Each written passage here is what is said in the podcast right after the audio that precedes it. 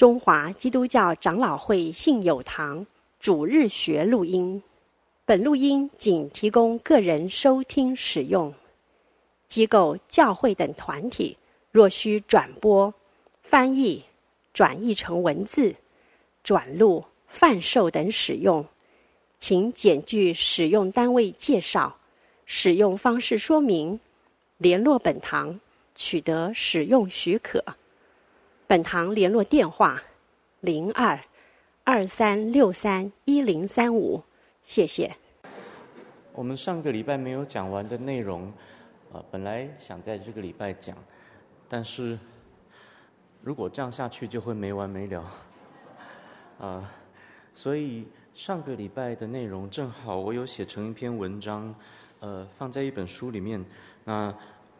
呃我在这里不是要推销那本书，我是要说我会把那篇文章呃发给我们的童工，然后请我们的童工放在我们课程的网站上面。那这样子大家就可以自己去看，然后把上个礼拜还没有讲完的内容，如果大家有兴趣的话，可以看完。就是清教徒对财富的观点。那今天要讲的题目是从人文艺术看宗教改革与清教徒运动，跟上个礼拜一样，我们也会从中世纪开始讲，但是我们会提到另外一个很重要的历史时期，就是文艺复兴。我们稍微复习一下，呃，我们上个礼拜讲到中世纪的时候。提到说，中世纪的信仰是一种割裂的信仰，道与肉身割裂，圣与俗割裂，教会的信仰与日常生活割裂，恩典与自然割裂。那个时代的天主教看重恩典，却轻忽自然。我们上个礼拜提到，这也体现在中世纪的。宗教音乐还有游唱诗人的音乐的差异上，我们等一下会很具体的来看，呃，这两种不同的音乐。我们上个礼拜也提到了阿奎那的神学，记得吗？我们稍微复习一下，他写过两部总论，一部是《博弈总论》，一部是《神学总论》。在《博弈总论》当中，他用亚里斯多德形而上学的方法。来论述上帝的存在，上帝的永能与神性。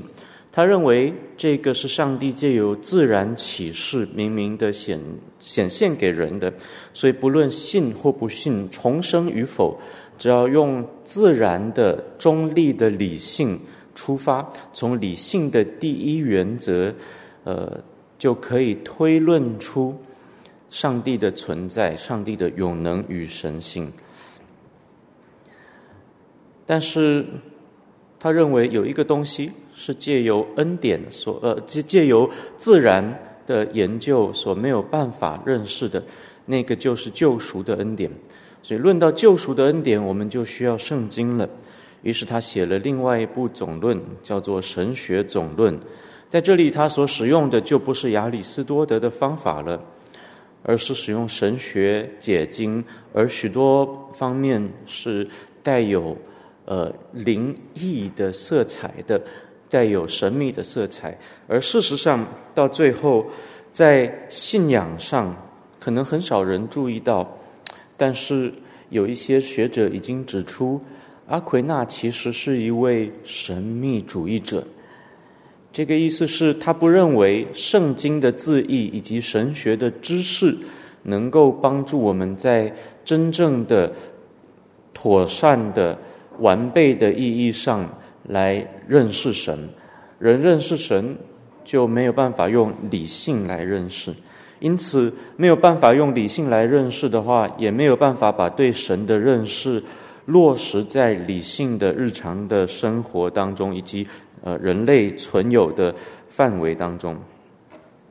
因此，他这套神学显现出来的是一种天与地的割裂。而这样子的神学路线，其实反映了整个中世纪的文化。啊，中世纪的艺术，在西方教会的中世纪的艺术，其实是受到了呃东方教会很大的影响。在初代教会的时候，东方教会跟西方教会已经渐渐的有不同的传统。在地理上偏东方的地方的这些教会的神学家，主要以希腊文著述。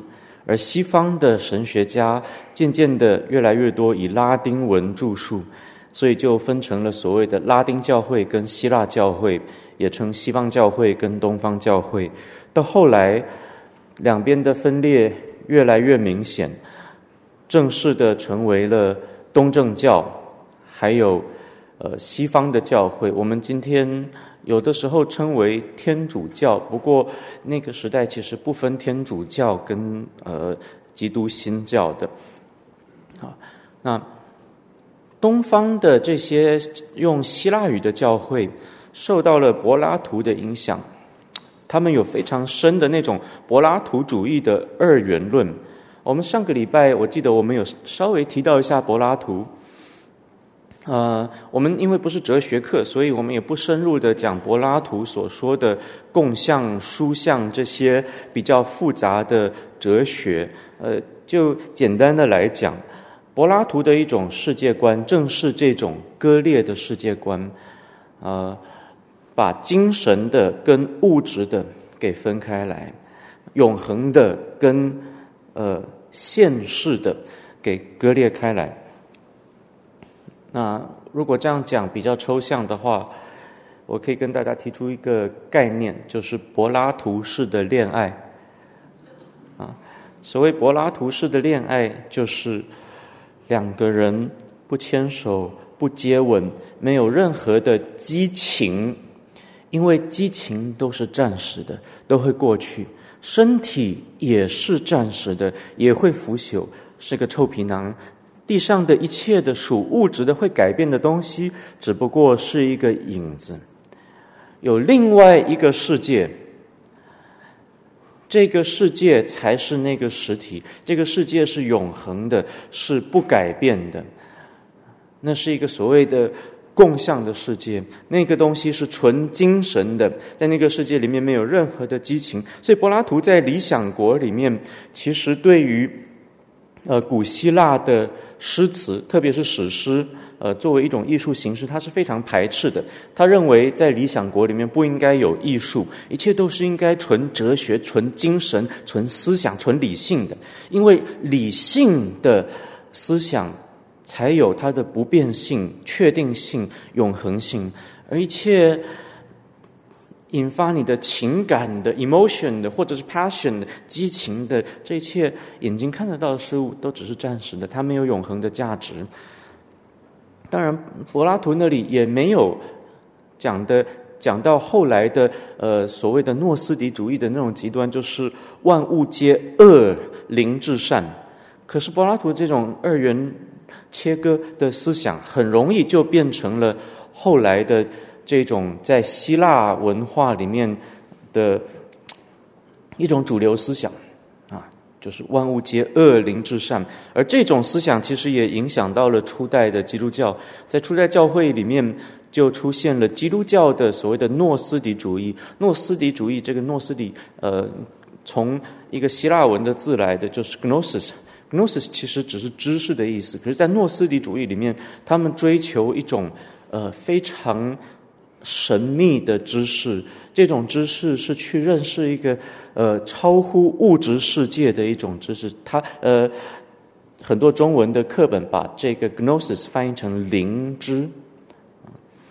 在这种异端底下，他们认为一切属物质的都是邪恶的，然后灵的东西才有永恒的价值。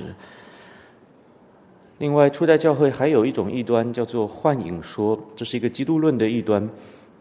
幻影说说主耶稣在地上其实从来就没有真实的身体，从来没有成为这个世界的一部分，因为这个世界都是邪恶败坏的，而圣洁永恒的道不可能来到这个物质的世界上，所以我们在地上看到的那一位只是一个幻影而已，他走路是没有脚印的，因此在地上他一尘不染，他也从来没有真的死过。啊，那有很多圣经学者、新约学者认为，这种异端其实在新约时代已经有了前身。而约翰一书写作的其中一个目的，就在驳斥里教会里面这种已经开始成型的一端。所以约翰一书一章一节开宗明义的告诉我们：论到那起初就有的道，就是我们也看过、也听过、亲眼见过、亲手摸过的。在约翰福音里面，约翰。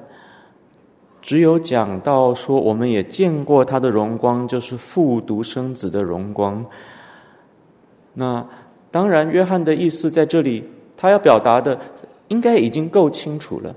可是似乎还会有人把解释，把它解释成那种那种见过，并不是用肉眼看见，而是一种属灵的看见。嗯，所以呃，事实上，希腊文那个“看见”这个词。呃，有有两个字，一个 blepo，一个 horao。horao 这个字也可以是一种精神上的看见，就像英文讲 “Oh, I see”。那个 “I see” 意思不是说我的眼睛看见了，而是我我明白的意思啊。所以约翰到了写约翰一书的时候，他非常呃坚定的、清晰的表达说，我们过去看到的那一位。太初就有的，呃，生命之道，起初就有的生命之道，是用肉眼亲眼见过的。我们也用我们的手亲手摸过，道成了肉身，是成了物质的肉身。因此，约翰在这里让我们看见道成肉身的世界观是肯定物质世界的，因为这个世界是上帝所造的。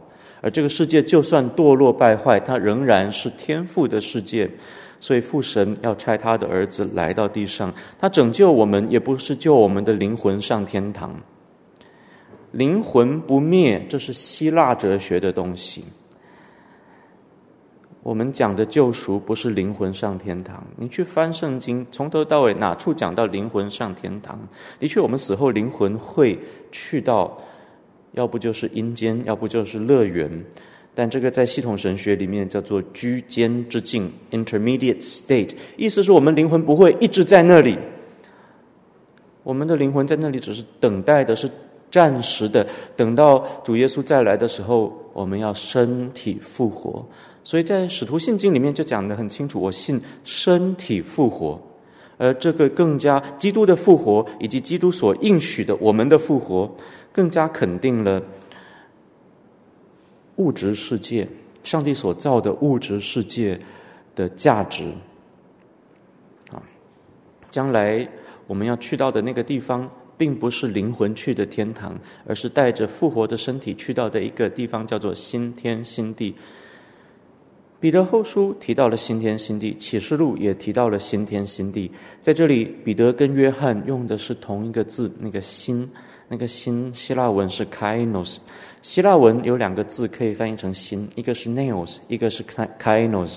呃，neos 指的是本来没有，后来有了，那叫新。譬如说一块空地盖起一栋房子，那是一栋新房子，这个是 neos。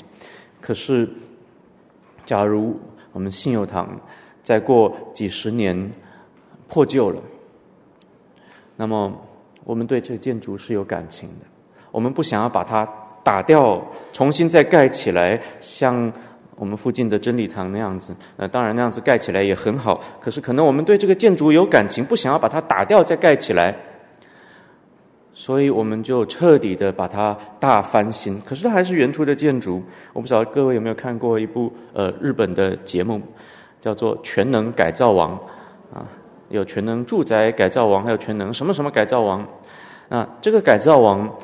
之所以把它叫做全能，就是因为他去改造那些旧房子的时候，知道屋主对旧房子有感情，不要把它拆掉，所以可能房子的根基都烂掉了，柱子都烂掉了。可是这些人就是很厉害，这个建筑师、设计师的团队能够把旧的宅子重新翻新，让屋主进去的时候发现，哇，我进到了新房子了，我住进新房子了。可是他发现，诶，这个八十几岁的老奶奶进去了，还是觉得这就是我从小住到大的家，是很熟悉的，不是陌生的，到了一个新的地方。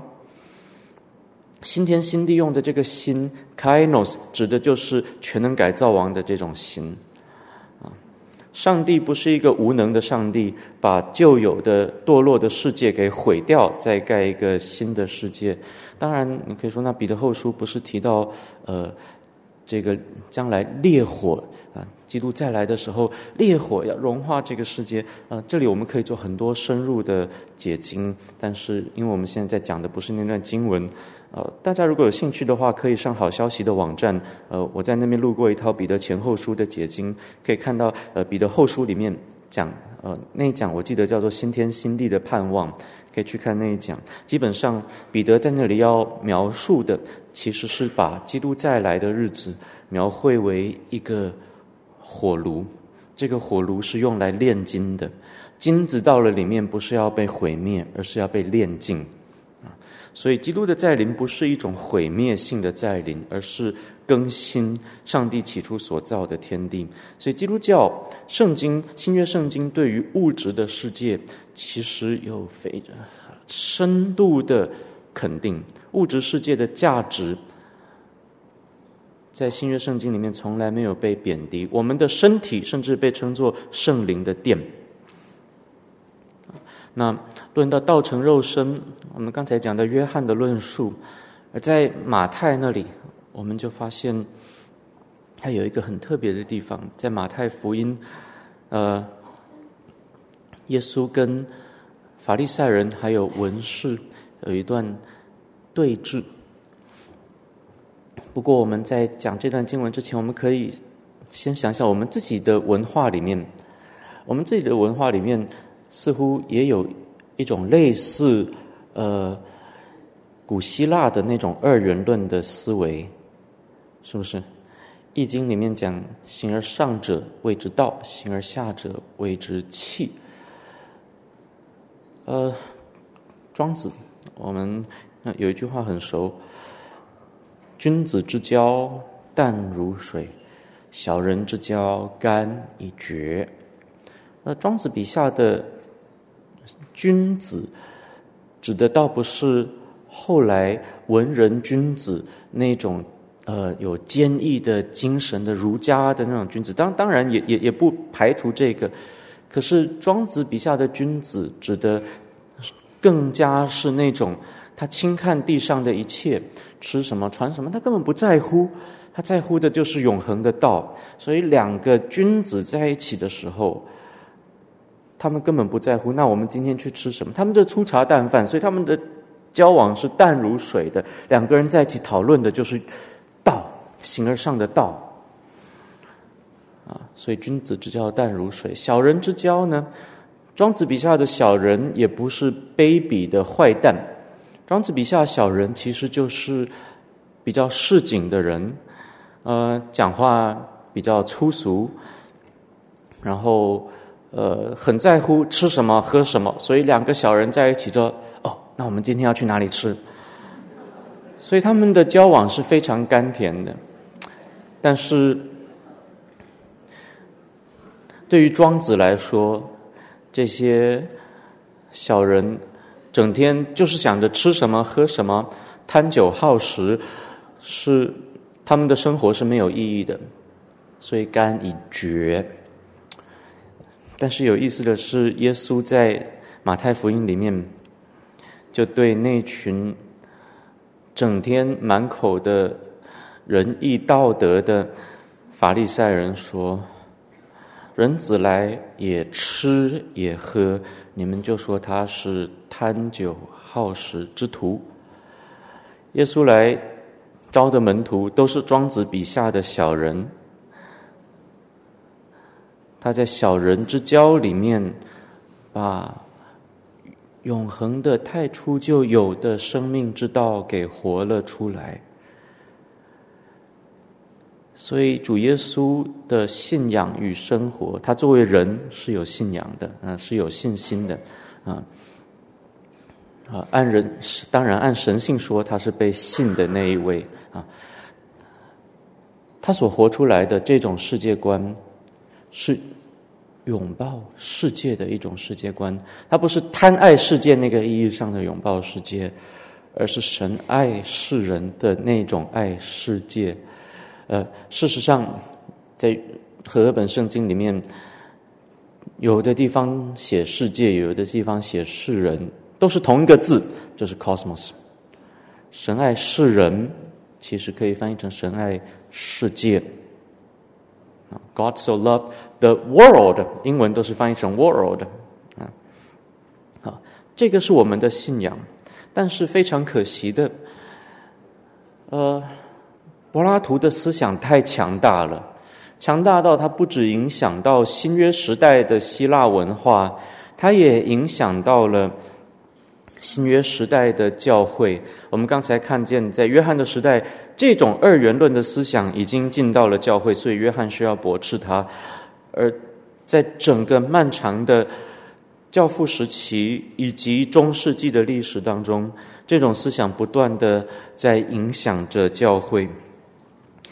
因此，在东方教会里面，啊，这个呃，本来是东罗马帝国哈，东罗马帝国。那西方的罗马帝国被蛮族灭了以后，东罗马帝国成了所谓的呃拜占庭。那那东方教会的艺术就被称为拜占庭艺术，而拜占庭的艺术就很深刻的体现出这种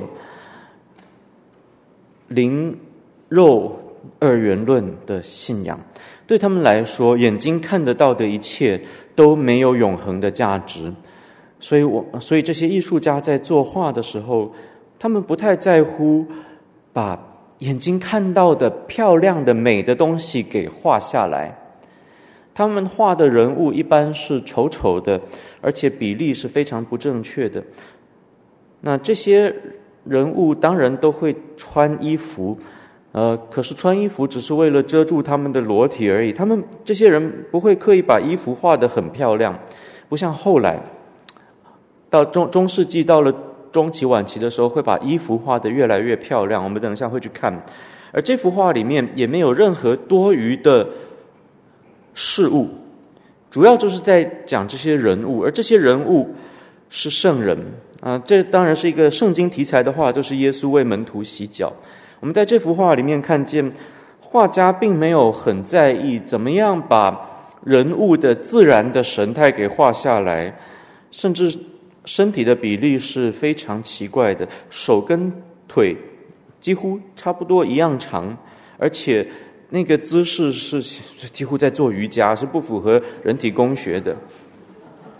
这幅画要体现的是一个精神层面的东西，如果它要体现一种美的话，那是一种精神层面、属灵层面的美，而这种美不是让你用眼睛去看到的。就好像中世纪很多的属灵人在读经的时候，他们不在乎、不太在乎圣经的字义，而在乎圣经的灵意。啊，这种思想也体现在画作当中。当然，拜占庭时期也有。呃，比较写实的画作，但是这种写实的画作主要是出自艺术家对于他们作画技巧的追求。我想各行各业的人都会出现一些觉得要在自己的专业上精益求精的人。啊，拜占庭的艺术家也有一些认为我需要在。我作画的技艺上精益求精，或许他们有个别的人认为说我画的好才荣耀神，但是教会并不这么认为，也不鼓励画家在作画的技术上面要精益求精。他们会认为属灵比较重要。事实上，今天华人教会也经常出现类似的思想，不是吗？譬如说，在教会里面要选领诗，这个领诗明明就五音不全，可是他很属灵，所以就让他来领诗。那教会里面音乐系的就觉得很不舒服，这个人唱诗都唱不好，牧师就会说：“你你不要听他唱的好不好，你要听他对上帝投入了多少的敬虔的情感。”那很多人就很痛苦啊，这么难听，那可是他很属灵啊。那我们教会选童工就要选属灵的，可是他明明就做不好。呃，领诗的唱诗唱不好，司琴的弹琴弹不好，呃，写写周报的标点符号会用错，可是因为他们很属灵啊，那我们就说不行不行，的一定要叫那个领诗去去学声乐课，要他把这个音乐至少要给学好，这是五音不全是不行的。那可能教会里面就一群学音乐的学生就去找牧师讲啊，牧师，我们实在是受不了那个领师了啊，你一定要叫他去去上几堂声乐课。那可能这一群音乐系的学生就会被牧师责备，你们真是不属灵啊。那当然，这样子的现象在今天的华人教会是比较少了，比较少了，可是还是有，对不对？啊、在拜占庭时期，可能这些艺术家，呃，教会不会说你们画这么好不属灵，可是教会并不鼓励人，不鼓励艺术家要画的写实，要要把人物的美给画下来。那这幅画，我们从技术上来看，它其实很特别，它。有了光影的概念，它也有了几何的概念。这些其实是文艺复兴早期渐渐出现的东西。呃，这是科普蒂的圣像画，出自于六到七世纪，画耶稣与修士。我每次看到这幅画，我都会联想到 Q 版的钢蛋。那头特别大，然后身体特别小。可是你看耶稣。他伸手去搂那个修士的肩膀，他那个手伸的好长哎，那比例很奇怪。他左手没那么长，可是右手却能够伸的那么长，又是很不写实的画作啊啊！这有点像那个《七龙珠》里面那个比克，可以把手这样伸长，或者我们小时候打那个快打旋风，里面有一个印度的瑜伽高手，他也可以把手伸的很长。这是很不写实的一种画作，也不好看。说实在的，可是画家要体现的并不是你肉眼看到的美，而是一种属灵的信息。你要用你的第三只眼来看这幅画背后的属灵的东西，你用第三只眼去看到它的那种美。所以。这种画作背后有强烈的神秘主义，啊，这些都是东方。科普蒂是埃及的，埃及的东方教会啊。我们现在来到西方，就进入到中世纪了。在我们所熟悉的意大利文艺复兴之前，其实，在欧陆，在西方有过一些也被称为文艺复兴的呃重要的文化运动，其中一个就是。卡洛林文艺复兴 （Carolingian Renaissance），另外一个就是奥托文艺复兴。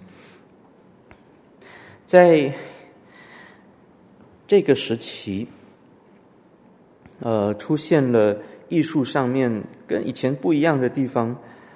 这个是卡洛林时期的泥金装手抄本，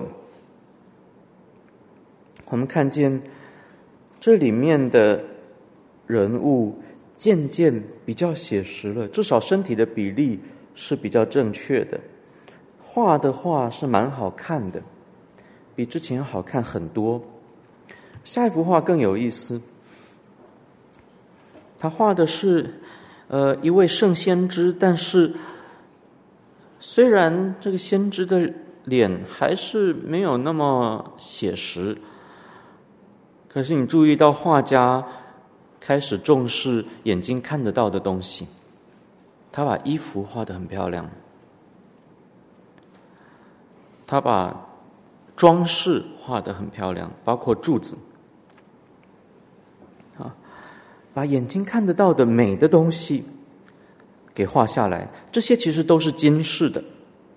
人穿的衣服啊，住的房子啊，这些东西本来在早期的中世纪或者东方的拜占庭艺术里面是从来不会出现的。刚才我们看见耶稣替门徒洗脚，唯一出现的的事物是什么？就是洗脚盆，还有门徒坐的凳子。因为被洗脚就需要坐在凳子上面，所以需要画一个凳子。那洗脚需要洗脚盆，那个水也就是乱画一下。呃，你不会把这些东西画得很美，纯粹就是要为了。故事情节的需要才画，但是到了卡洛琳的文艺复兴的时候，人们开始重视眼睛看得到的美的东西。这是另外一个重要的，在意大利文艺复兴之前的中世纪的，呃，也被称为文艺复兴，就是奥托文艺复兴。当时出现了王室以及贵族的题材。在此之前，艺术主要都是围绕着宗教信仰。在呃基督教成为罗马帝国的国教以后，非常快的，教廷的权力就成为了欧洲的大一统的呃这个权力核心。所有的君王，他们要。要声称他们的王权是来自于神，就是君权天授的时候，他们都需要诉诸教廷的权柄。所以每一个君王，他们的权柄是来自于教廷的，因为教廷是上帝在地上的代表。因此，当时的艺术大多是围绕着宗教题材。可是，整个欧洲历史。有一个趋势，就是王室的势力会越来越强大，而教廷的势力会越来越衰落。在这当中有几个重要的事件，在奥托王朝的时候，出现了大量的以王室题材为主的艺术作品。啊，到了。呃，后来英国的亨利八世为了要娶自己喜欢的老婆，然后跟现任的老婆离婚，啊，没有得到教皇的同意，于是他就脱离了教廷，自己宣布自己为英国国教的元首。再到后来，拿破仑的加冕典礼上面。本来他要当皇帝，这个皇帝的权柄应该是教皇去授予他的。教皇拿着皇冠到了拿破仑的面前，本来应该由教皇给拿破仑戴上皇冠，拿破仑却一手抢了过来，自己戴上去。他宣告：“我的军权是我自己夺来的，不是上帝给的，也不是你教教廷给的。”再到十九世纪，呃。意大利大革命，那时候正在开第一次梵蒂冈会议，结果硬生生的就因为革命被迫停止，那在开会的中间就终止了。然后本来整个罗马都是由教宗统治的，在革命之后，教宗就只剩下一小块领地，就是梵蒂冈，动土动到教宗头上来了。所以，呃，当然，君权还有教权在漫长的历史上面，总是两者都时强时弱。不过，总体的趋势是教权越来越衰落，而政权越来越兴盛。当然，还有另外一个就是民权，在意大利文艺复兴的那个时代，平民百姓的。这个权力也会越来越大啊！不过我们先不讲到那边去。那这就是为什么到了奥托王朝的时候，出现了王室的题材，而我们发现奥托艺术家在画王室题材的时候，他们用的色彩是非常漂亮的，比起我们稍早见过的拜占庭艺术，这个色彩丰富多了，而人物穿的衣服也是非常漂亮的，很悦人的眼目。对于这是对于今世的美的一种肯定，可是这种今世的美，跟上帝眼不能见的属灵的美中间是没有关联的，是割裂的。就像我们刚才在看卡洛琳的艺术的时候，人圣人穿的衣服很漂亮，圣人很圣洁，可是圣人的圣洁的美跟他衣服的美其实也是割裂的。这就反映出我们稍早讲的，呃。中世纪的那种天与地、圣与俗的割裂。好，奥托艺术在呈现王室题材的时候，把眼睛看得到的美给呈现了出来。可是，在画宗教题材的时候，你看，又回到了呃那种拜占庭的精神，虽然不是拜占庭的风格。左边是天使报佳音。你看那个人物，他的这个又又在做瑜伽了，那个身体的动作是很奇怪的。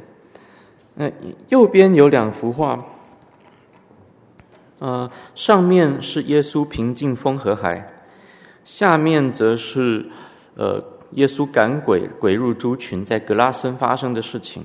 我们先看下面那一幅，在这幅画里面。那些猪，我不晓得大家这样看看不看得清楚，可能看不太清楚。呃，不过大家如果有有去 download 我们的那个呃 PPT 的话，可以自己看一下，可以看到比较多的细节。这这这猪画的一点也不像猪，猪该有的美都没有画出来。但猪，我我自己觉得猪其实蛮美的，只是人把它们给丑化了，人把它们养得很臭、很丑、很肥，就是为了要吃它们。其实，呃，你去看那种，呃。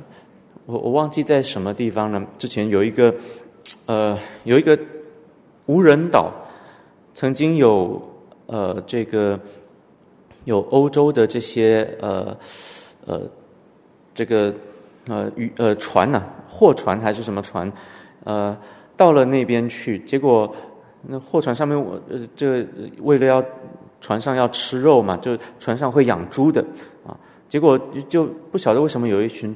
这个人养的猪就放在那边，让他们自生自灭。就那群猪就很快乐的，然后在在那个无人岛上面就生活了起来。嗯，那个那个荒岛上面就多出很多的猪，然后有人就发现了那边的猪，就去照相。那猪很美很可爱的啊，所以我们骂骂骂我们不喜欢的人说你像猪一样，那个其实猪本来不差，都是人人害它变得那个样子。好，anyway。可是，就算猪很丑吧，你也要把猪丑的样子画的真实一点。可这幅画里面把猪却画的像狗一样。当然，狗是很美的，可是他画的又不是很美的狗。人身体的形状也很奇怪，比例也很奇怪。上面那幅画，耶稣平静风和海，那画家不知道怎么画风，他不像林林布兰。林布兰画加利利海上的风暴的时候，他可以把风的那种感觉给画下来。那那我们也不能怪他们，他们的奥托时期没有这种技术，所以他在左上角的地方就画了两个鬼，那个鬼在吹风，呼。这里面没有任何在剧情需要之外的事物或景物。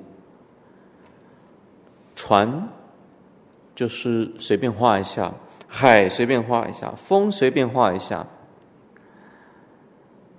你看林布兰画那个加利利海上的风暴，你可以看见风暴当中那种大自然的力量，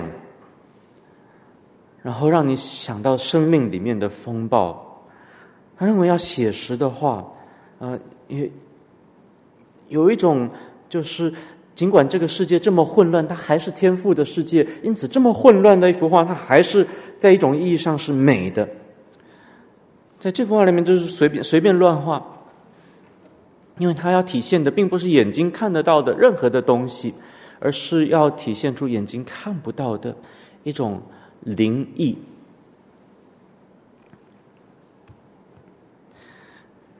嗯，到了大概主后一千年到一千三百年，呃，西方艺术就进入了所谓罗马时期。当时的人并没有把自己称作罗马时期，这个是十九世纪的艺术史学家发明的一个名词，指那个时期开始模仿古罗马的建筑风格。而在这时候，后来的意大利文艺复兴的精神开始，呃，更加萌芽了。呃，中世纪的艺术也是在这个时候开始，到了集大成的时期。它结合了卡洛林、奥托还有蛮族的传统，也深受拜占庭艺术的影响。这是罗马时期加泰隆尼亚的，呃，这个教堂里面的壁画。那如果有去过巴塞隆纳的话，应该见过高高地的建筑。那我们会觉得，哎，高地的建筑很有现代性。那与其说它是现代性，不如说它是加泰隆尼亚的特质。呃，去西班，去这个巴塞罗那那边有一个，在在那个 Plaza España 有一个呃 Museo Catalonia，那个就是加泰隆尼亚博物馆，里面可以看到很多这样风格的艺术。嗯，加泰罗尼亚的风格是这样子，意大利的风格则是这样子，非常不一样。在这幅画里面，我们看到人物有非常强烈的那种之前的拜占庭的特色，至少他们的脸是那个样子的，他们头上也有那种光环。我不知道大家有没有注意到，敦煌壁画那些高僧也有这种光环。所以圣人他们的脸画的也不写实，也不美，可是他要体现出一种你眼睛看不到的美。与此同时，画家却把圣人穿的衣服很多的细节给画了出来。可能我们这灯光没有办法让大家看到上面的细节。这是非常昂贵的布料，上面。染色还有上面的这些 patterns，都可以看出这是昂贵的衣裳。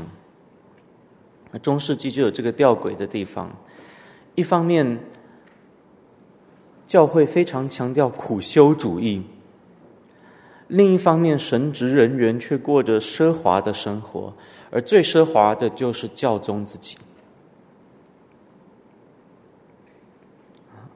我们之前有提到中世纪的音乐，上个礼拜就提到了中世纪的宗教音乐，其实有很多伟大的发明，包括譬如管风琴。我们上个礼拜有提到，本来是罗马竞技场用的乐器，呃，用那种庞大的声音来带带起一种杀戮的气氛，但是被教会救赎，就成为敬拜上帝的乐器。中世纪也发明了格里格里咏叹调。到了十二世纪，又有了更复杂的音乐，就是复音音乐。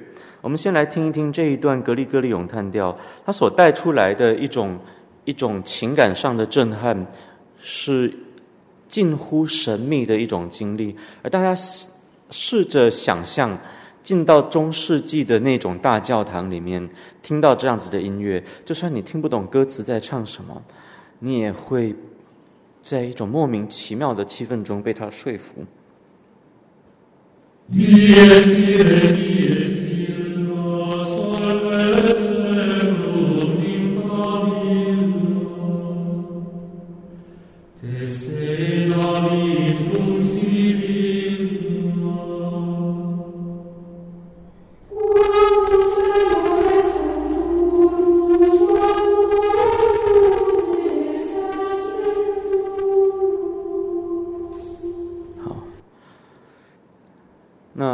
这是所谓的单音音乐 （monophony），就是虽然刚才听到的是不止一个人在唱，可是一次只会有单一的旋律。十二世纪出现了所谓的复音音乐，polyphony，polyphony 意思就是同时有两个以上的声部在进行，有两个不同的旋律交织而成的音乐。十二世纪的复音音乐还比较原始，到了后来巴洛克时期的时候，会演变成极其复杂的对位法。我们等一下讲会讲到宗教改革，然后讲巴哈会回来讲对位法的这个概念。这是早期的十二呃十二世纪的复音音乐。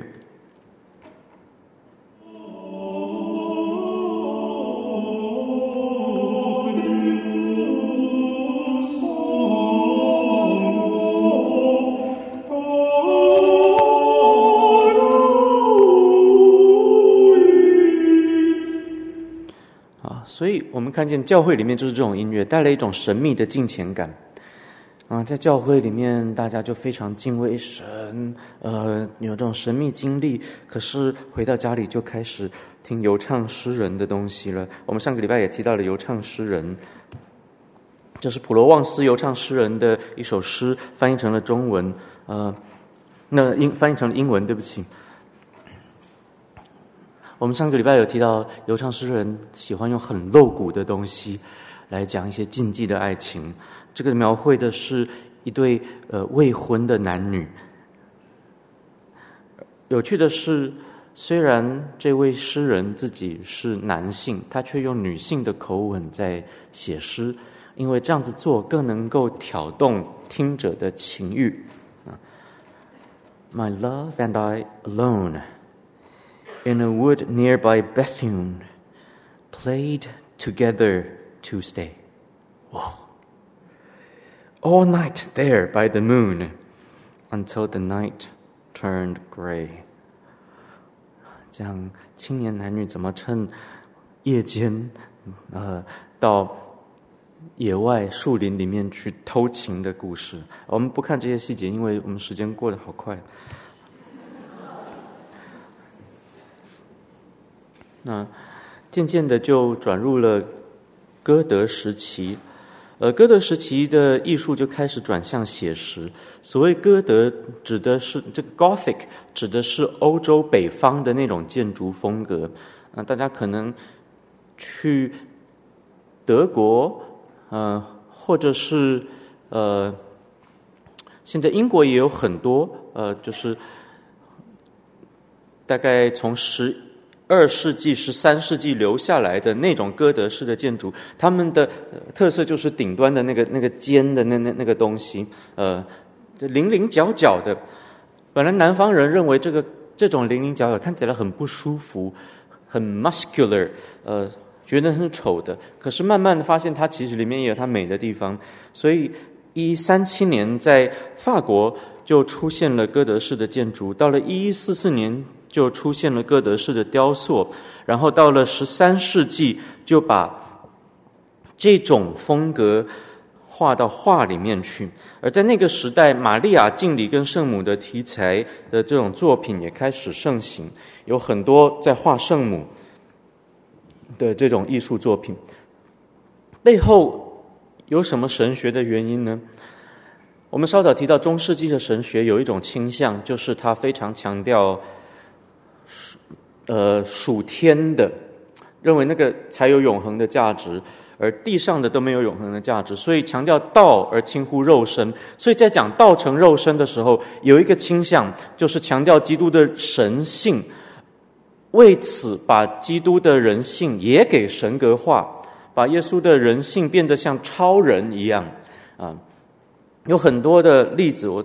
在这里不一一的细讲，不过中世纪出现过一个异端，叫做 Monothelitism，就是基督一致论，认为基督没有人的意志，只有神的意志，而这样子其实就是把基督的呃人性给给抹灭了啊，以至于基督没有人那种软弱的意志。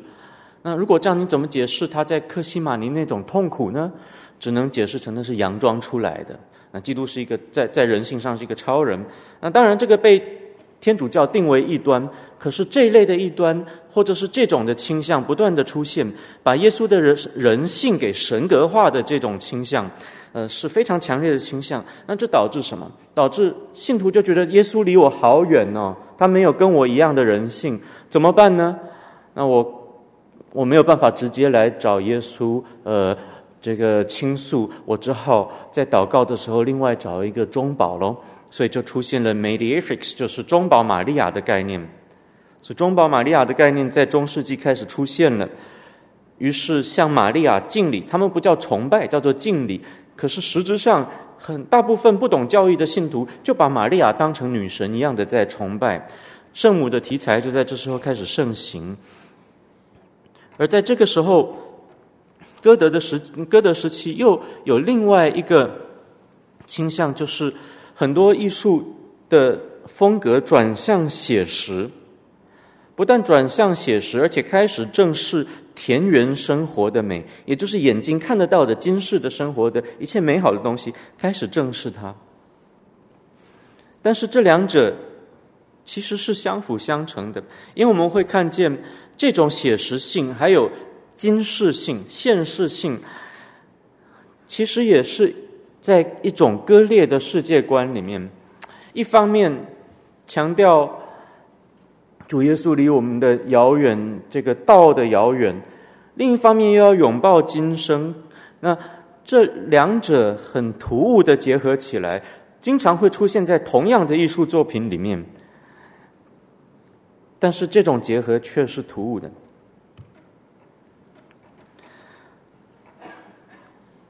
这是很典型的歌德时期的画作，有圣母的题材，圣母抱圣婴。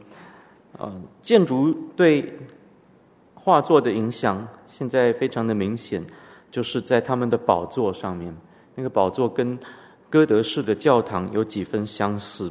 呃，建筑的那种几何概念，现在被放在艺术当中了。这是另外一个立体几何的这种体现，当然。几何透视在那个时候还没有很完美，但是已经有有那个概念了。所谓透视法，打一个比方，我们现在在看呃这个呃礼拜堂的时候，我们知道礼拜堂两面墙其实是平行的，可是，在视觉上我们看到的其实不是平行的两面墙，而是 converging 的两面墙，对不对？离我们越远，两面墙就会越近啊。这一点，这种透视法，艺术家已经注意到了。所以你看那个座椅，它是有一个角度的，离你越远，它就越往下。它有一个这个 convergence。田园的题材，这个是荷兰的 Limburg 三兄弟创作的。荷兰以及所谓的这个尼德兰画派，在非常早期就已经开始重视田园的题材。而在画田园题材的时候，经常会使用一种透视法，就是散点透视法。我们刚才看到的那个路加是一个单点透视，所以呃那些线条会有一个 convergence。可是在这里我们看见的，它它并没有好像好像一个呃你从一个角度看一个单点，而它比较像什么？像中国的呃《清明上河图》。《清明上河图》呃它的构图是怎么样？它不是从一个角度拿一个广角相机去照，而是用现在的相机的技术来讲的话，是那种呃呃 panorama 那个那个叫什么？我不知道中文叫什么，就是你拿这个相机，然后你可以这样子，对不对？啊啊全景的这种全景的这种构图，它是用散点透视法，呃。这种这种画风，我们岔题一下，也其实影响到了呃梵谷。梵谷在他那个非常有名的《Starry Night》里面，他画的地上的呃情景，其实就是很类似尼德兰画派的那种风格。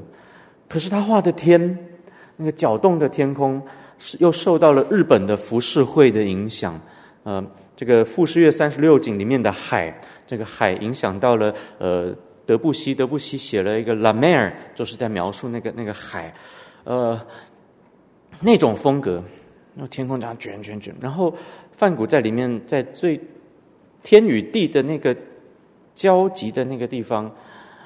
放了一座教堂，那座教堂其实是从他那个病院的窗子看出去是没有的东西。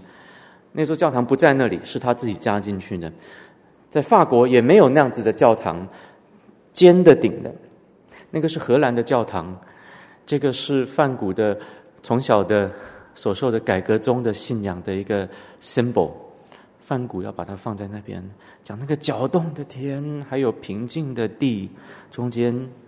有这么一座教堂，这这里面有很多神学上的深意。不过这岔题了，我们不去讲啊。对于今世的美好的肯定，现在开始出现了。但是有趣的是，这两幅画出自于什么呢？出自于一个装饰手抄本。这装饰手手抄本是在图解天主教的祷告时辰跟节期，二月、九月。不同的祷告节期，可是里面根本没有画跟祷告有任何关联的东西。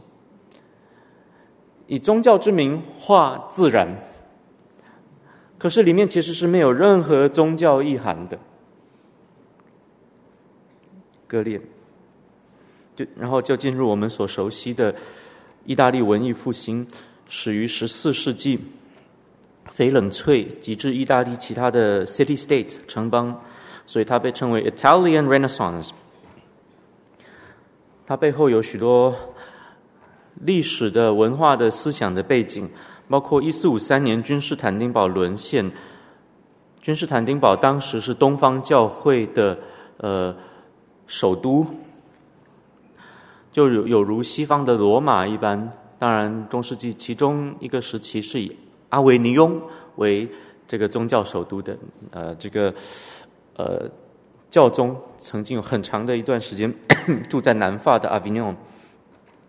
Anyway，君士坦丁堡沦陷，被穆斯林给攻陷了。于是东方教会这些超希腊语的学者大举西迁，就来到了翡冷翠，还有意大利其他的城邦，而他们把很多古典希腊的文化遗产给带了过来，包括文学。包括新柏拉图主义，而这些对于文艺复兴有巨大的影响。譬如新柏拉图主义，当然在西方教会也有也有传承。奥古斯丁这位西方最伟大的教父，就深受新柏拉图主义的影响。可是，主要还比较是在新柏拉图主义的本体论，然后把它化为一种神学。可是没有把那更丰富的文化的呃思想的内涵给带进来。但是，新柏拉图主义呃从我们宗教改革的角度来说是没有办法与基督教融合的。不过他们还是尝试去融合啊。新柏拉图主义整个这种宇宙观，这种 hierarchy 阶梯式的这种宇宙观。传到了西呃西方的时候，就产生了伟大的艺术文学，包括谁？包括但丁。另外一个重要的因呃历史因素，就是我们稍早有提到的平民阶层的崛起。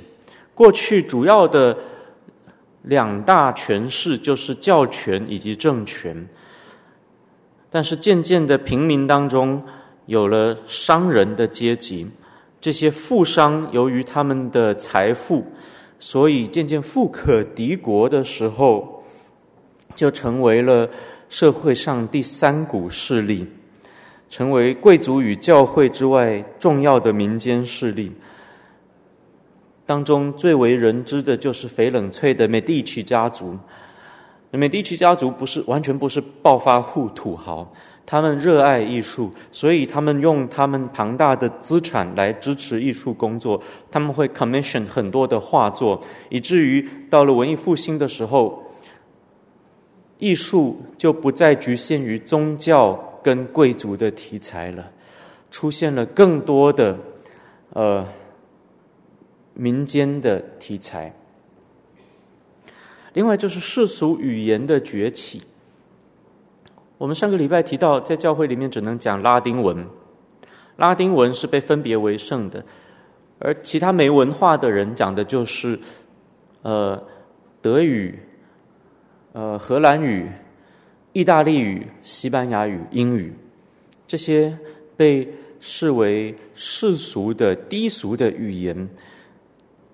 可是由于平民阶级的崛起，这种语言渐渐受到了重视，渐渐被视为高尚。出现了世俗语言的文学，但丁，英国到后来的 Christopher Marlowe，莎士比亚，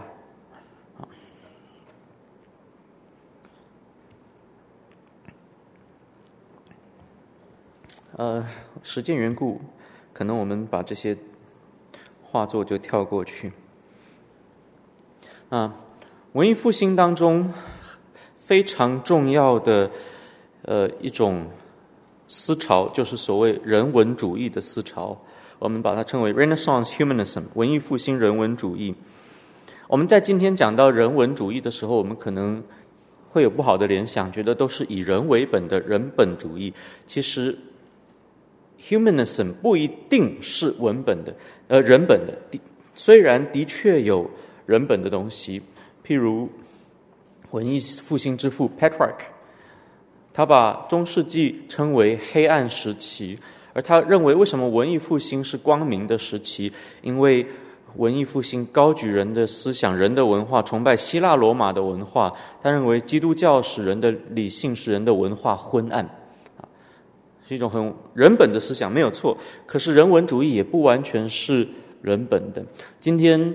几乎所有主流的研究宗教改革的学者都会认为，马丁·路德、莫兰顿还有加尔文在很重要的意义上都是人文主义的学者。人文主义有一个重要的呃重要的观念，就是要回到源头，ad fontes，这个是指历史的文本的源头，譬如。中世纪的神学家都讲奥古斯丁，他们从来没有回到奥古斯丁的文本去好好的看奥古斯丁，都是天马行空的把自己的一套思想套在奥古斯丁的嘴里。现在到了宗教改革，这些思想家奥古斯丁还有加尔文都回到呃，不是啊，这个马丁路德跟加尔文都回到了奥古斯丁的文本，具体看奥古斯丁讲了一些什么。也回到了初代教父的文本，要看教会的信仰本来是怎么样，回到源头，最重要的源头就是圣经，所以回归圣经，这样子的观念其实深受文艺复兴人文主义的影响。不只回到圣经来看圣经的文本怎么讲，也要恢复圣经在历史上的原貌，因为在中世纪出现了很多的次经，被加进天主教的正典里面。而改教家去审视这一切，发现第一，在文学的风格上面，这些次经不可能出于第一世纪使徒的时代；第二，在用语上面还有思想上面，很多东西是第七、第八世纪以后才有的，不可能是使徒那个时代就有的；第三，他们从整体的神学架构来看，发现这些次经很多的思想其实跟圣经的总原则格格不入，所以他们就剔除掉了很多的次经。马丁路德曾经一度想要把呃这个雅各书给剔除掉，但是他发现初代教初代教会的教父已经奉这本书为上帝的权威了，所以他不敢剔除。啊啊，回归到历史的文本的源头。强调对文本的分析，这个跟中世纪的经院哲学非常不一样。中世纪的经院哲学是非常形而上的，讨论很多天马行空的东西。可是文艺复兴却是非常 down to earth，非常具体的去研究文本。所以它结合经验观察跟理性分析。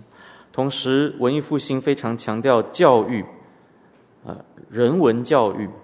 我们今天把它称作 classical education，诗词的文法、修辞、历史等等，其实这很值得我们细细去讲。不过时间不够了。那这一切其实很多到了宗教改革以后，仍然被承袭了下来，包括这种人文主义的教育，在清教徒的时期也承袭了它。但是，人文主义里面有一个支派认为基督教是不好的，它抹杀人类的文化跟理性，所以他们崇拜希腊跟罗马的古典文化。这也就是文艺复兴所谓的古典主义 （classicism） 啊啊，非常高举人的思想。他们认为人性本身就是美好的，当然，他们还是接受人性受造。他们相信世界是上帝创造的。大体而言，他们整个世界观还是以基督教为主体的。所以他们在道德上面也是接受基督教的道德观，可是他们否认了圣经里面讲的人性的堕落与败坏。他们觉得人生来就是好的，而基督教讲人性的堕落与败坏，以至于讲到救赎的时候，就把文化带到了我们看到的中世纪的那种呃二元论上面。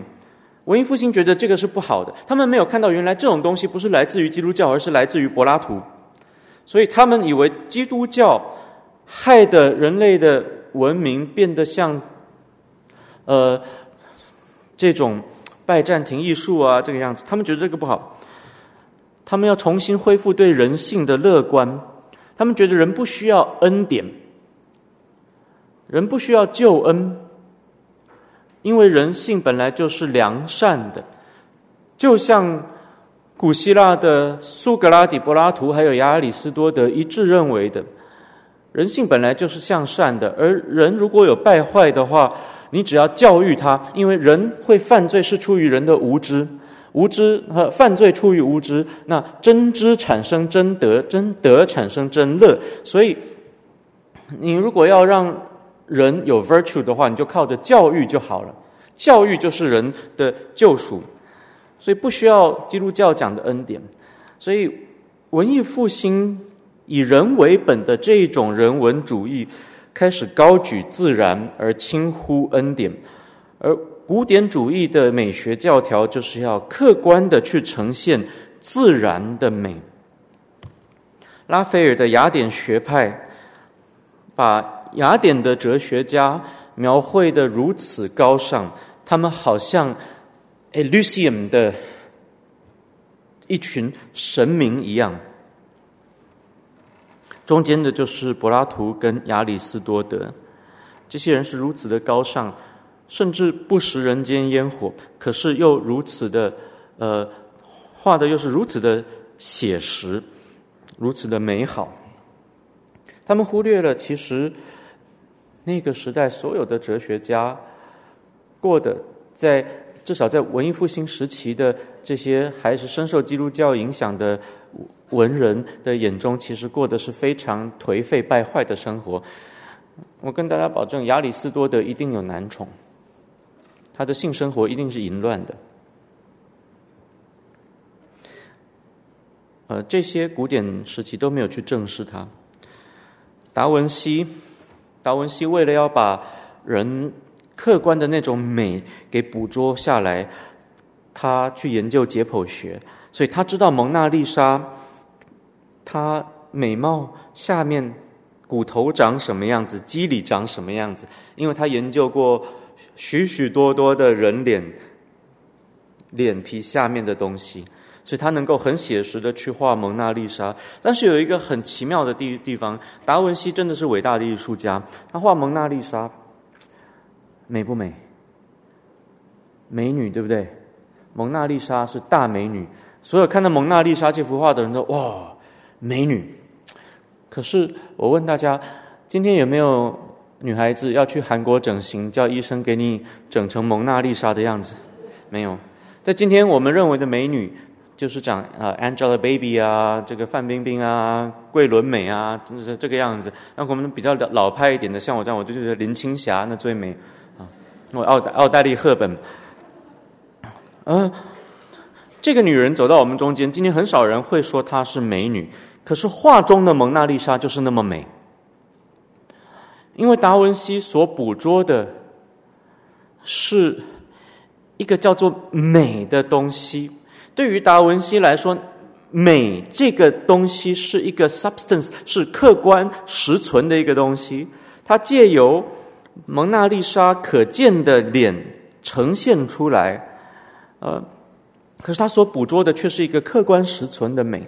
但，这这种教条到了启蒙运动之后会受到严重的质疑。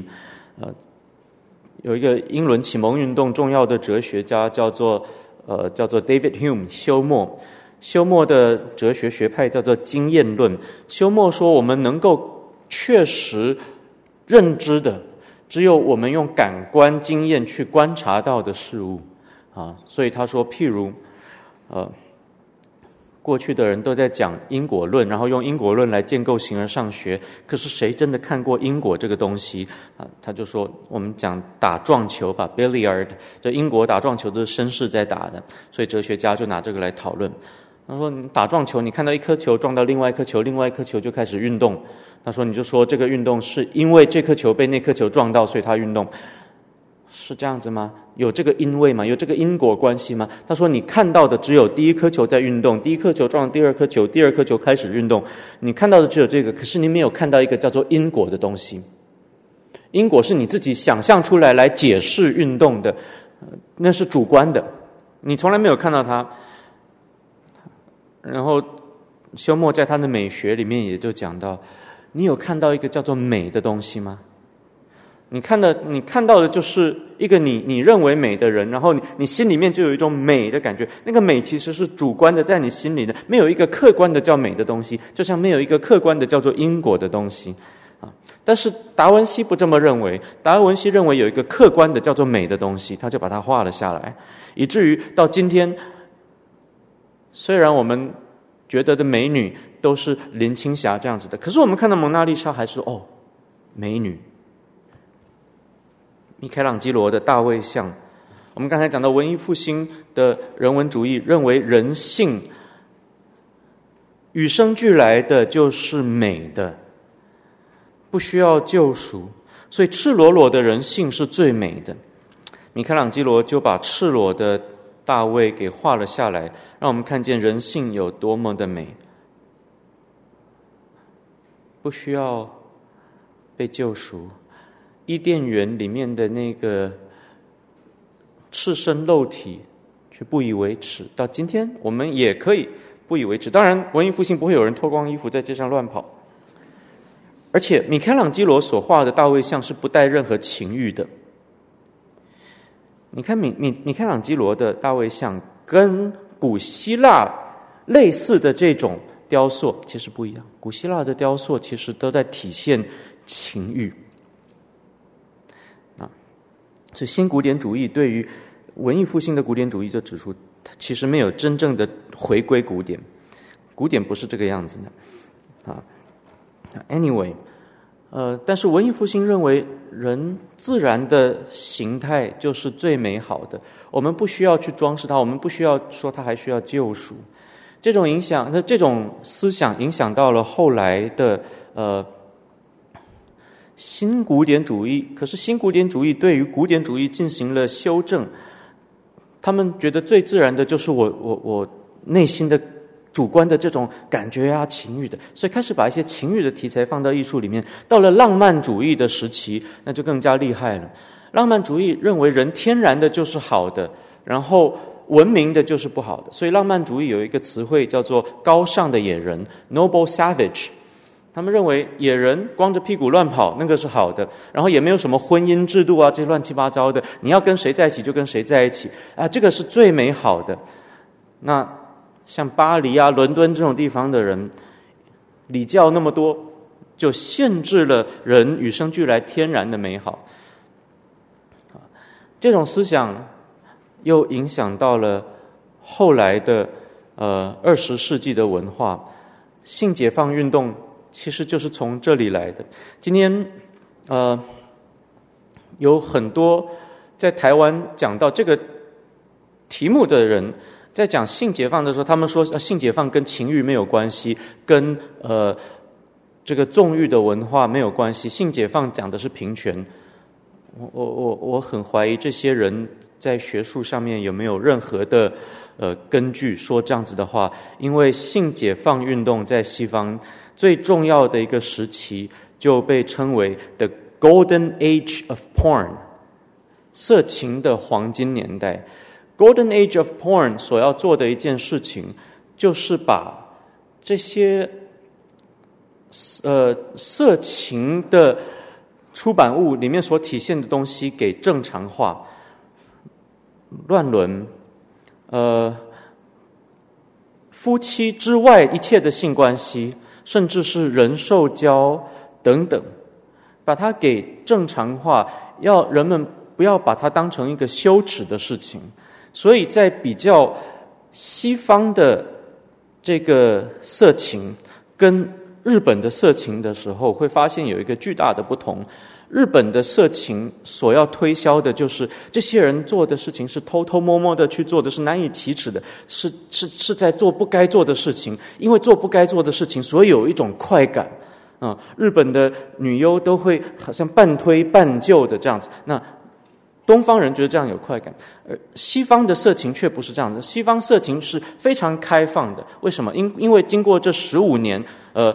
一九六零年代到一九八零年代的 Golden Age of Porn，呃，性解放运动达到了高峰，把一切一夫一妻之外所有的性关系给正常化，说你不要因此而羞耻，然后产生了很多的东西，譬如说，呃，裸体主义 （Nudism），裸体主义就鼓励人们不要穿衣服，最人最天然的样貌就是最美好的。而这天然不只是米开朗基罗的这种大卫像的裸体，这里面是不带情欲的。可是到了二十世纪、二十一世纪的时候，nudism 却鼓励的是一种带着情欲、放纵情欲的一种 nudism。在我们温哥华，呃，我我的母校 UBC，呃，这个英属哥伦比亚大学附近就有一座海滩，叫做 Rack Beach，Rack Beach 就是裸体海滩。或者天体海滩，而且它还分同性恋的部分跟异性恋的部分。呃，为什么要分？就是方便人们不要在海滩上面搞错性别，那人家就觉得不舒服，对不对？所以这要要找滥交的对象就比较容易。啊，裸体主义开这种天体海滩，还有组天体团，大家一起这个光着屁股爬山啊。知道 nudism，nudism 又被称为 naturism，就是天然主义。他认为天然的就是最好的。这种东西也反映在我们的教育上面。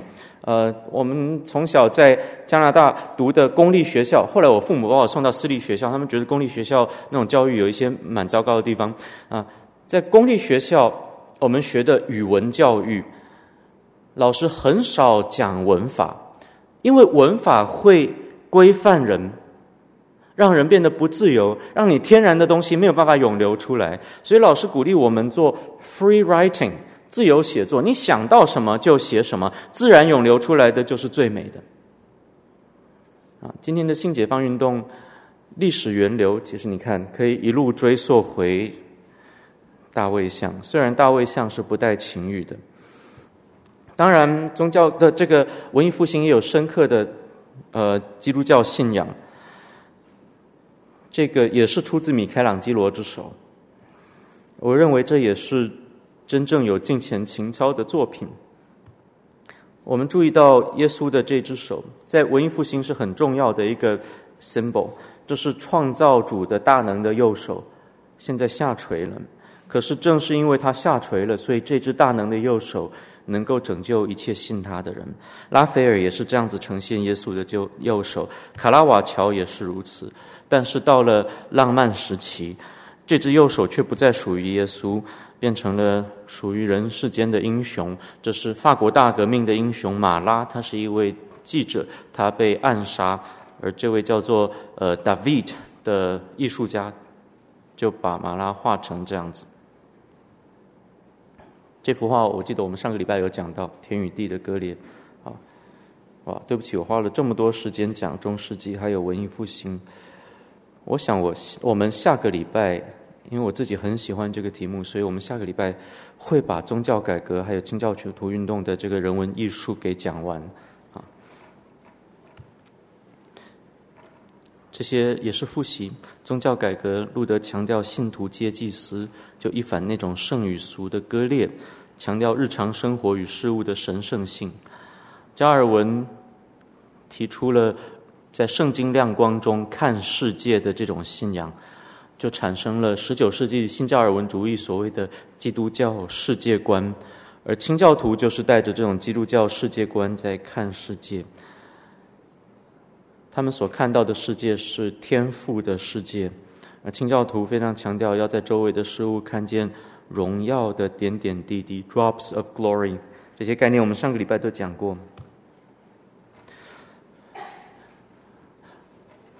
在改革宗神学里面讲到圣经启示的时候，特别强调所谓的救赎历史 （redemptive history）。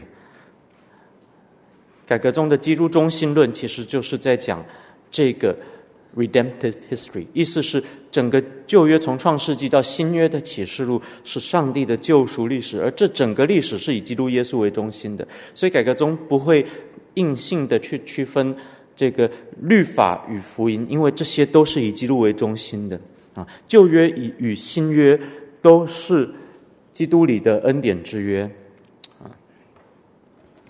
我们把英文把旧约、新约叫做 Old Testament 跟 New Testament。Testament 这个字是什么意思呢？它是一种特别的约，就是遗嘱。这种约是在一个人死的时候才会生效的。那个指的当然就是基督耶稣的死，借由基督耶稣的死而生效的一个约。所以旧约跟新约在改革宗神学里面同属一个恩典之约。尽管它是不同的时期，有不同的外在的呃记号与印证。旧约是呃这个割礼，新约则是洗礼。这也是为什么改革宗教会还有长老会主张婴儿洗。这个跟路德宗主张婴儿洗背后的原因还不一样。不过这些神学我们现在不去讲，要不然就会呃严重的岔题。好，那讲到。救赎历史的时候，改革宗神学又这样子去做区分，就是创造、堕落、救赎。所以，救赎历史 （redemptive history） 指的就是创造、堕落、救赎。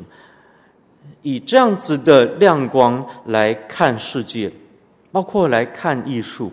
艺术要体现出创造的美好，要体现出对堕落世界的悲悯，又要体现出救赎的盼望。这是宗教改革艺术的一种鲜明的特色，啊，呃，这些经文都是我们非常熟悉的神荣耀的概念，我们也都明白这个创创受造物的荣耀，所以因为时间缘故，我们就跳过去。维米尔，这个倒牛奶的女仆，我们上个礼拜讲过，你看她那个敬虔的表情。上帝荣耀的点点滴滴，就在他所造的人以及日常的生活的这些简单的事物体现出来。荣耀的面包与牛奶，而人类受造最美好、最荣耀的，或者世界受到最荣好、最美好、最荣耀的，就是上帝放在人身上的 Imago Dei，神的形象。神的形象有好多好多层面的意思。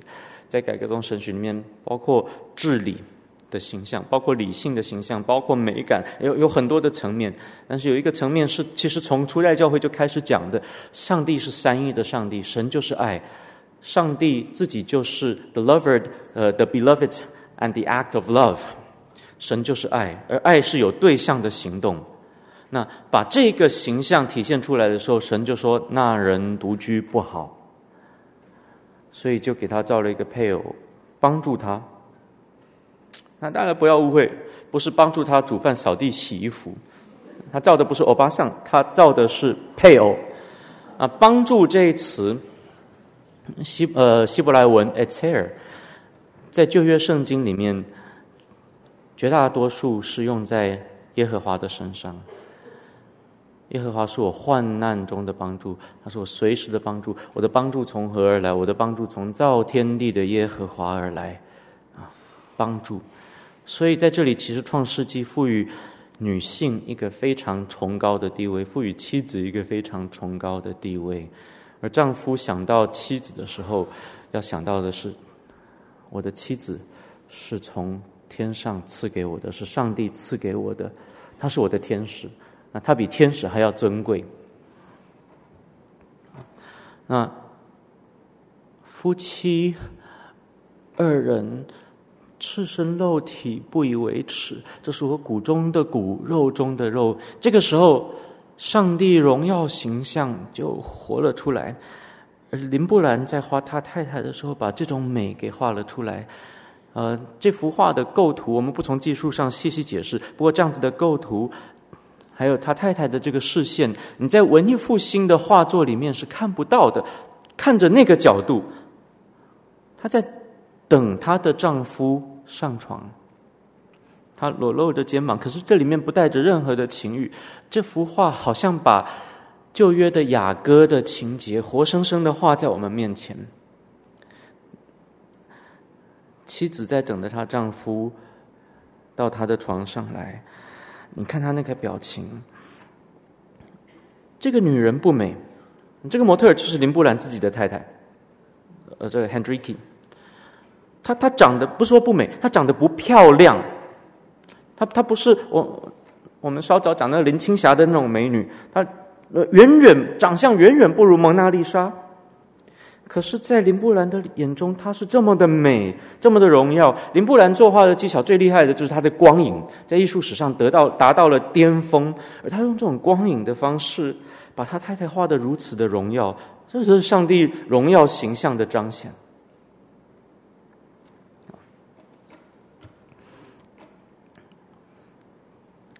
这幅画我们就不看了。但是，神在这个世界上最大的荣耀，却也不在夫妻关系之中。受教界最高的荣耀，就是圣子自己道成了肉身，住在我们中间，充充满满有恩典有真理。我们也见过他的什么荣光，就是父独生子的荣光。改革宗神学分上帝荣耀的时候。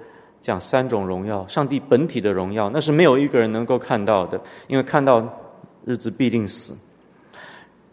第二种荣耀就是彰显的荣耀，神借由受造的万物来彰显他的荣耀，叫做 manifest glory of God。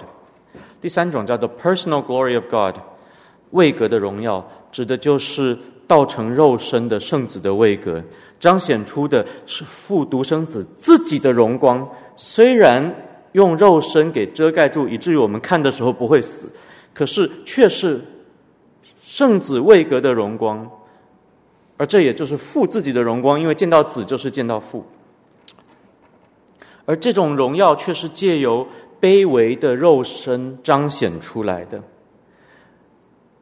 所以你要肯定肉身，你才能够看到上帝的荣耀。马丁路德区分两种神学，一种叫做荣耀神学，另外一种叫做十架神学。荣耀神学就是你不要羞辱，不要十字架，你要直接去体现上帝的荣耀，寻找上帝的荣耀。他说，搞这种神学的人不配被称作神学家，在海德堡论辩里面讲的啊。他说，真正的神学家是十架神学家，要透过羞辱才能看看到荣耀。这是宗教改革的世界观。你要找到道吗？你就必须进到肉身里面，你才能找得到。你必须要爱神的世界，你才能够认识神。我们在维珍学院有一位教授，大家应该也听过他的名字，叫做毕德生 （Eugene Peterson）。Eugene Peterson 有一部著作，有翻译成中文叫做《跳过墙垣》，英文叫做《Leap Over a Wall》。呃，这本。灵修的书籍翻译成德文的时候，却把德文的书名翻译成了另外一个意思，其实充分体现了它内容所要表达的。这个德文的书名叫做“凡是寻求天的人，必须要热爱地”。He who seeks heaven must love the earth。这个就是宗教改革的世界观，这个是清教徒的世界观。林布兰就是不折不扣的清教徒画家，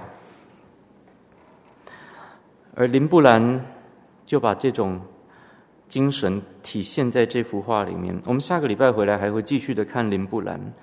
这是在路加福音里面讲的约瑟跟玛利亚在第八日带着小耶稣进到圣殿里面，而这位又公义又虔诚、素来等候以色列安慰者的老西面，终于亲眼见到了他殷殷期盼的主耶稣。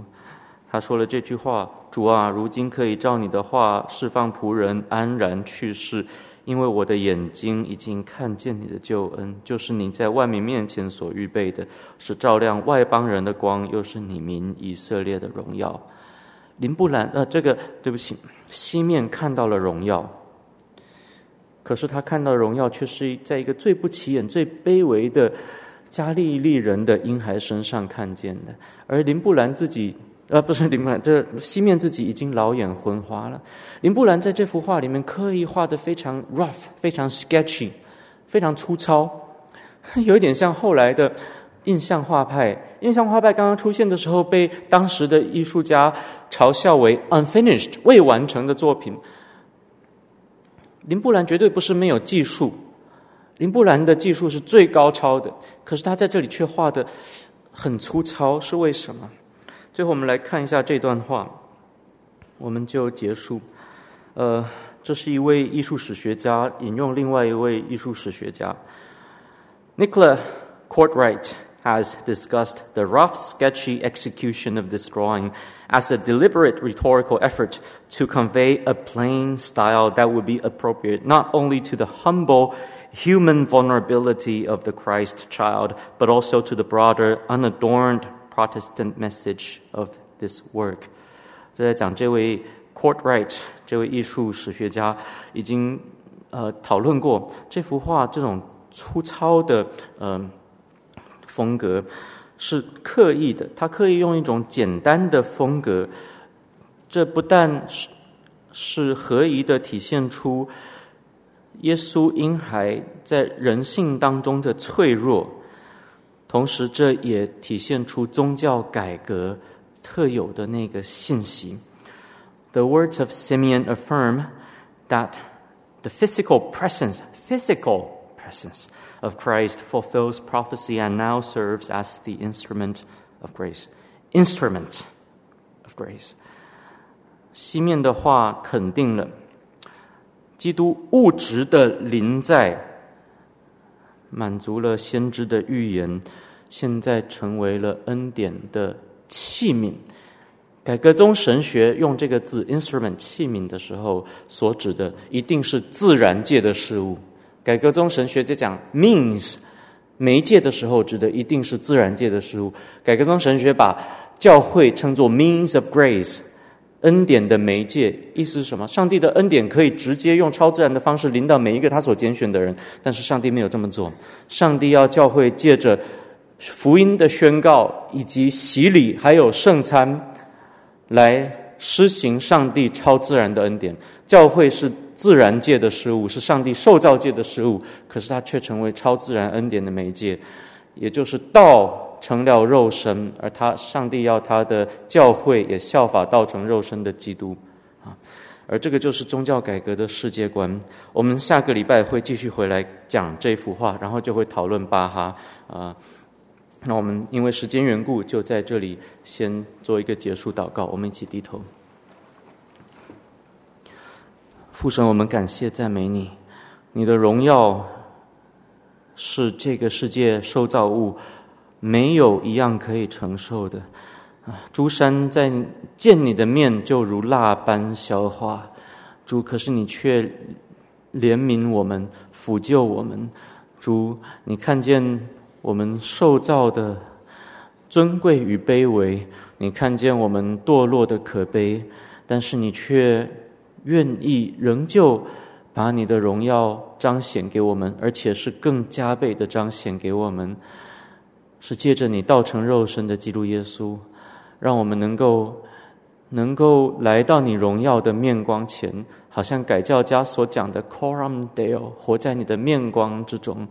主啊，求你让我们明白，活在你的面光之中，并不是要我们做肉身成道的基督徒，而是要我们效法基督，在肉身当中能够明白你的道，能够活出你的道，能够活出你的荣耀。我们看见我们这些先贤，十七世纪的清教徒，十六世纪的改教家，怎么样回归圣经，明白了这伟大的真理，也活出这样子的真理。求你也保守今天我们华人教会，我们在台湾的教会，还有全世界的教会，都能够在这宗教改革纪念五百周年的这一年里面。重新的思想这些先贤回归你话语的时候所领悟的这个真理，让我们在这个世界上见证你的荣耀，活出你的荣耀，以及这荣耀的盼望，让世人明白我们的盼望，呃，看见我们的盼望，也对这个盼望啊、起羡慕之心，也让我们随时做好准备。若有人问我们心中盼望的缘由，能够用温柔的心来回答个人。祷告奉主耶稣的名，阿门。感谢您的收听。若需进一步详细资讯，请上本堂网站：www 点 hfpchurch 点 org 点 tw。本堂地址。